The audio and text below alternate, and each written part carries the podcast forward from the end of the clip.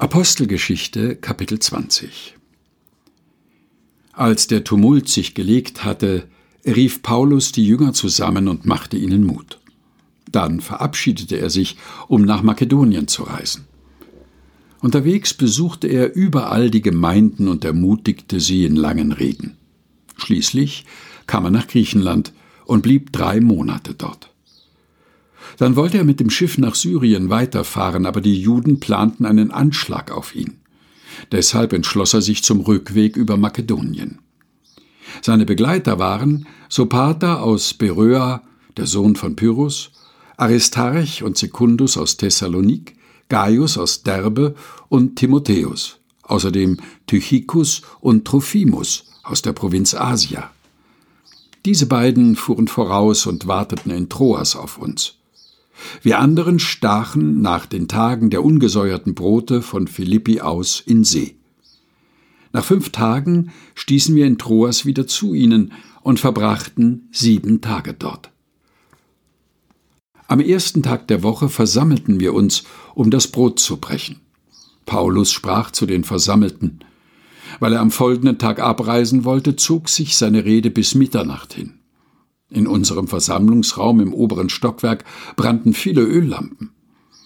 In der Fensteröffnung saß ein junger Mann namens Eutychos. Als Paulus so lange sprach, wurde er vom Schlaf übermannt. Er stürzte im Schlaf aus dem dritten Stock hinunter. Als man ihn aufhob, war er tot. Paulus ging hinab. Er warf sich über ihn, nahm ihn in die Arme und sagte, Beruhigt euch, er lebt noch. Paulus ging wieder hinauf. Er brach das Brot in Stücke und aß mit ihnen. Dann redete er noch lange zu den Versammelten, schließlich wurde es Morgen, und Paulus machte sich auf den Weg. Den Jungen aber brachten sie gesund nach Hause. Für die Versammelten war das eine große Ermutigung. Wir bestiegen ein Schiff und fuhren voraus nach Assos. Dort sollten wir Paulus an Bord nehmen.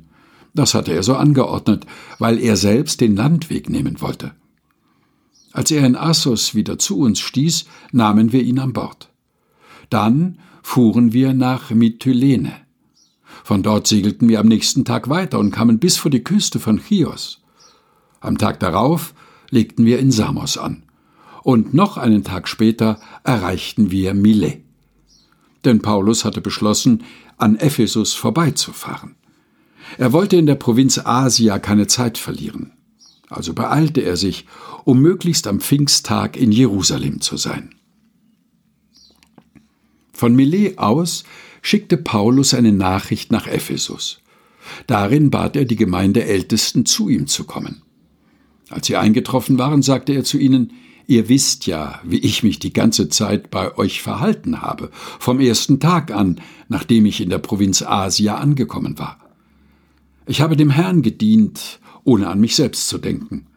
Tränen und schwere Prüfungen gehörten dazu, weil Juden mich verfolgt haben. Ich habe nichts verschwiegen, was für euch wichtig ist, im Gegenteil, ich habe euch alles verkündet und euch alles gelehrt, sowohl öffentlich als auch in euren Häusern. Ich habe Juden und Griechen beschworen, zu Gott umzukehren und an Jesus, unseren Herrn, zu glauben. Jetzt muss ich nach Jerusalem gehen. Der Heilige Geist zwingt mich dazu. Ich weiß nicht, was dort mit mir geschehen wird. Ich weiß nur, in jeder Stadt kündigt der Heilige Geist mir an, dass Gefangenschaft und Leiden auf mich warten. Doch was liegt schon an meinem Leben? Es kommt nur darauf an, dass ich mein Ziel erreiche. Ich habe den Auftrag zu erfüllen, den Jesus, der Herr, mir gegeben hat. Zeuge zu sein für die gute Nachricht, dass Gott uns seine Gnade schenkt. Eines weiß ich.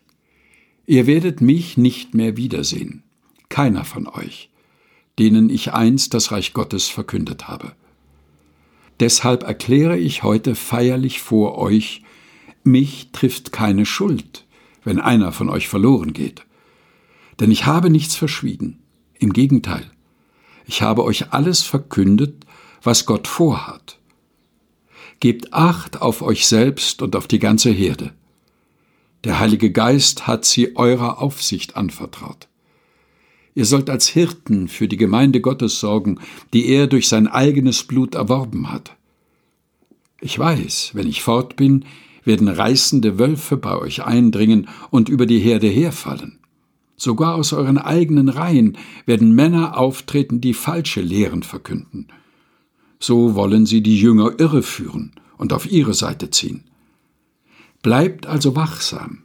Denkt stets daran, drei Jahre lang habe ich mich bemüht, jedem Einzelnen von euch den rechten Weg zu zeigen, bei Tag und bei Nacht und oft unter Tränen.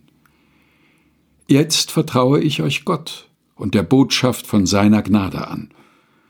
Sie hat die Kraft, euch im Glauben zu festigen. Durch sie werdet ihr das Erbe erhalten, das Gott für alle Heiligen bestimmt hat. Ich habe nie jemanden um Silber, Gold oder Kleidung gebeten. Ihr wisst selbst, den Lebensunterhalt für mich und meine Begleiter habe ich mit meinen eigenen Händen verdient. Ich habe es euch in jeder Hinsicht vorgemacht. Wir müssen so hart arbeiten, damit wir uns auch um die Bedürftigen kümmern können. Dabei sollen wir uns immer an das erinnern, was Jesus der Herr dazu gesagt hat. Geben ist seliger als nehmen. Nach diesen Worten kniete Paulus zusammen mit allen Anwesenden nieder und betete. Da brachen sie alle in lautes Weinen aus, fielen Paulus um den Hals und küssten ihn. Am meisten tat ihnen weh, dass er gesagt hatte, ihr werdet mich nicht mehr wiedersehen. Schließlich begleiteten sie ihn zum Schiff. Apostelgeschichte 20, gelesen von Helga Heinold, aus der Basisbibel der Deutschen Bibelgesellschaft